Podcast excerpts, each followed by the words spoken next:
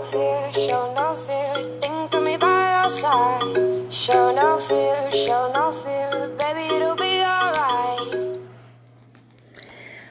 Olá, meus nobres colegas! No episódio de hoje temos como passei na primeira fase da OAB estudando menos de 40 dias e conciliando com aulas da universidade, estágio e pesquisa.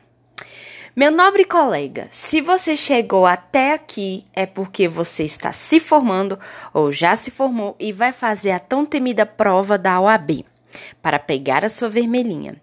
Quem não tem medo da reprovação, não é mesmo? E se eu te contar que é possível ser aprovado no exame estudando de forma precisa? Você só precisa acertar 50% da prova, ou seja, 40 de 80 pontos. Para isso, menos é mais. Ao todo, são 17 matérias previstas no edital. Não dá para ver tudo e muito menos em cada detalhe. Então, eu estudei apenas oito matérias. Doutora Leidiane, você estudou apenas oito matérias? Sim, meu nobre colega.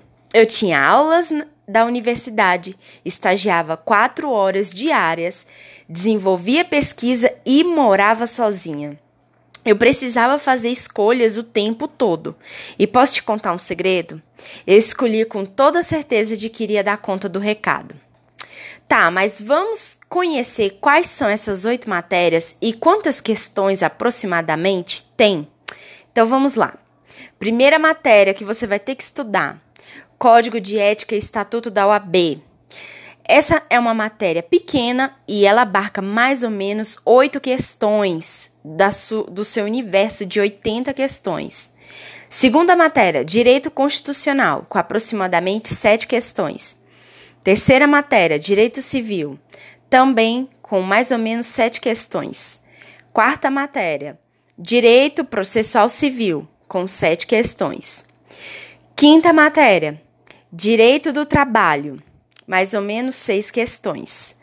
Sexta matéria, Direito Processual do Trabalho, com cinco questões.